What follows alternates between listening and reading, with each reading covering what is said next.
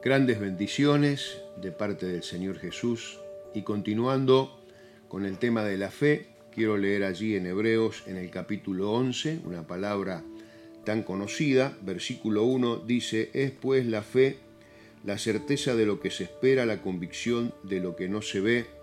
Y también luego el Señor dice en este mismo capítulo, sin fe es imposible agradar a Dios y tantas cosas preciosas este capítulo de Hebreos nos muestra con respecto a la fe. Ahora, es muy difícil tener fe, es muy difícil confiar en la gente, es muy difícil confiar en el mundo, en los negocios, la gente le cuesta confiar en tantas situaciones que ha sido lastimada, herida. Por eso lo mejor es invertir nuestro tiempo de fe, de confianza en el Señor. Y no solo me estoy refiriendo al dinero, como muchas veces nosotros pensamos que invertimos en el Señor, esta palabra inversión, eh, pensamos que solo es el dinero, sino lo mejor de nuestro tiempo, lo mejor de nuestra calidad de tiempo, lo mejor de nuestra oración, invertirla en el Señor. Entonces creemos que en la Biblia, la palabra de Dios, encontramos lo que realmente es la fe en Dios. Entonces, cuando la gente de pronto se encuentra con situaciones adversas, muchas veces hasta se enoja con Dios y deja de tener fe porque conforme a lo que nosotros creemos como seres humanos, muchas veces eh, lo que creemos es que Dios tiene que funcionar como nosotros creemos que debe funcionar. Y cuando no se nos dan las cosas como queremos, nos amargamos, nos deprimimos, muchas veces hasta dejamos de servir a Dios, algunas veces hasta se rechaza a Dios o se aparta del corazón de Dios. Entonces, tenemos que aceptar en primer lugar la voluntad de Dios, la tenemos que aceptar por fe. La fe tiene que ser una constante en nuestra vida. Cuando nosotros estamos sometidos a la voluntad de Dios, es cuando realmente la fe va a comenzar a crecer en nuestro corazón. ¿Qué diferencia aquellos que tienen fe de los que no tienen fe? Bueno, cuando viene la adversidad, continúan teniendo fe. Hay un dicho que dice que las ostras, cuando más fuerte es la marea, más se agarran de las rocas. Es decir, cuando nosotros como hijos de Dios, cuando más fuertes son las dificultades, más tenemos que agarrarnos del Señor. Cuando uno entonces tiene fe, también lo que comienza a ver es la necesidad de la gente, cómo nosotros podemos crecer en el amor y la compasión por la gente, teniendo fe.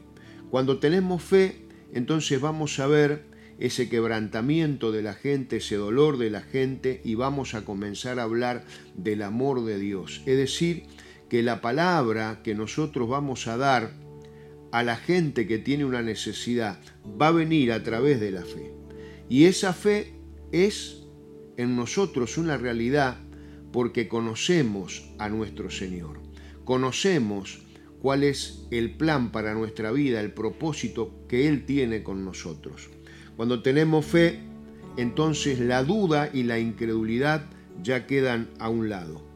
Los discípulos tuvieron que pasar muchas adversidades, pero ellos sabían que si iban a predicar el Evangelio, iban a tener que entregar su vida al Señor. ¿Y cómo podían soportar esta situación a través de la fe.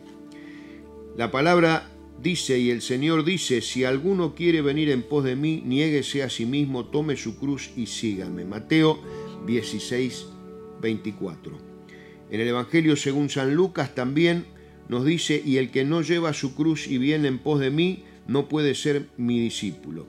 Negarse a sí mismo no significa asumir una una actitud externa, es una actitud interna del corazón, donde uno realmente renuncia a cosas terrenales, renuncia a situaciones que eh, son intereses personales, eh, renuncia a, a cosas que son para nosotros de mucho valor, pero por amor al Señor lo dejamos de lado. Ambiciones personales, el Señor trata con nuestro corazón. Entonces es necesaria la fe para, para poder continuar en este camino que el Señor nos ha marcado.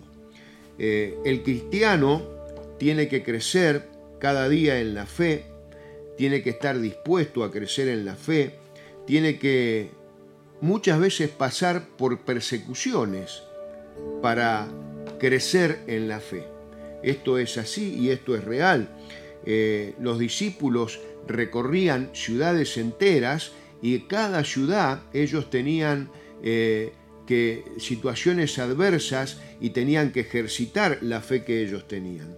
Porque cuando ellos llegaban a una ciudad, a través de la predicación del Evangelio, perturbaban esa tranquilidad que el mismo diablo había puesto, una tranquilidad que el diablo había logrado poner, que no era la paz de Dios. Entonces la predicación del Evangelio comenzaba a motivar a la, gente a acercarse a Dios y ahí comenzaban las persecuciones, las dificultades y había que tener una real fe para seguir adelante. Algunas veces la ausencia de fe le impide a la iglesia ejercer la autoridad que tiene.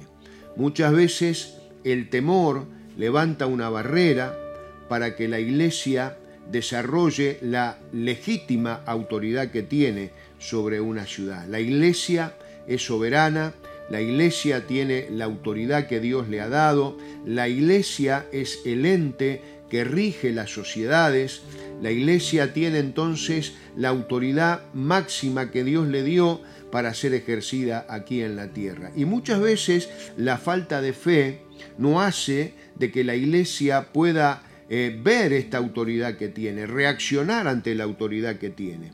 Entonces, los espíritus, el diablo, va a reaccionar cuando la iglesia tome la autoridad que tiene y la ejerza.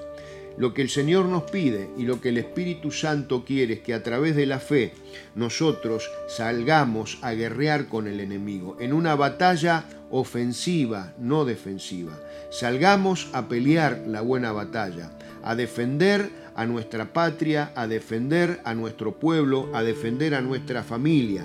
Salgamos en el poder del Espíritu y a través de la fe lo podemos lograr, a través de la fe y de la confianza depositada en el Señor.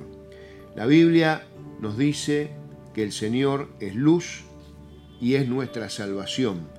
La Biblia nos dice que Él es la fortaleza de nuestra vida. Dice, ¿a quién temeré? ¿De quién he de atemorizarme? El Señor es nuestro refugio y torre fuerte delante del enemigo. Así nos hablan los salmos. Entonces, cuando uno tiene fe y confía en el Señor, uno sabe cómo tiene que vivir la vida del cristiano. Debemos vivir en absoluta santidad como vivió Jesús sobre la tierra. Para el creyente, para que le dé resultado esta vida, necesita la fe de parte del Señor.